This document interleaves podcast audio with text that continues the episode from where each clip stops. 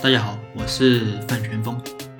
所谓创始人股权的相关条款，主要指的是和创始人有关的条款，包括了创始人股权分配机制、股权成熟机制等。这块表面上看和投资人关系不大，但是它却非常的重要。嗯，主要是投资人投资的时候，往往是溢价投资，投资人实际投资的金额是比较大的。但一般占股却比较小，而创始人投资的实际金额是比较小的，但却占了大部分股权。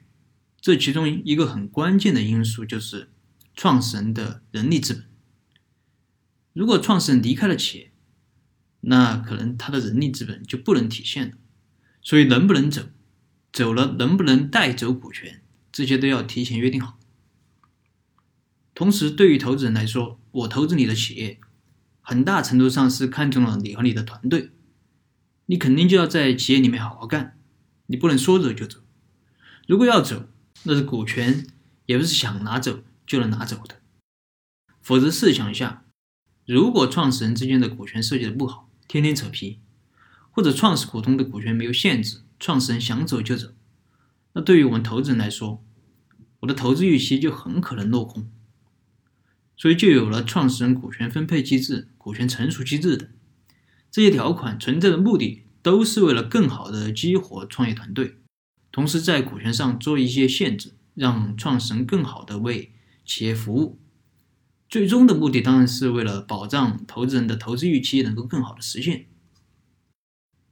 由于这些条款，我在前面的股权设计部分已经有了一个比较详细的讲解，所以这里呢只是。再简单的回顾一下，创始人股权分配机制主要指的是创始人之间如何分配股权，股权设计的好，就能够最大程度的激活创业团队的动力，同时减少纠纷。股权成熟机制主要的目的是要求创始人在企业服务一定的期限才能拿走相应的股权，有这样的限制存在，一般创始人是不会轻易走人的。这样可以最大程度的保障团团队的一个稳定性。总之，和创始人股权相关的条款，从投资人的角度来说，它本质上都是为了更好的保证投资人的投资预期能够实现。所以，投资人可能会在投资的时候有一定的要求。好了，这一期的内容就分享到这儿。如果你有什么疑问，你可以添加我的微信或者给我留言，我们再深入的沟通交流。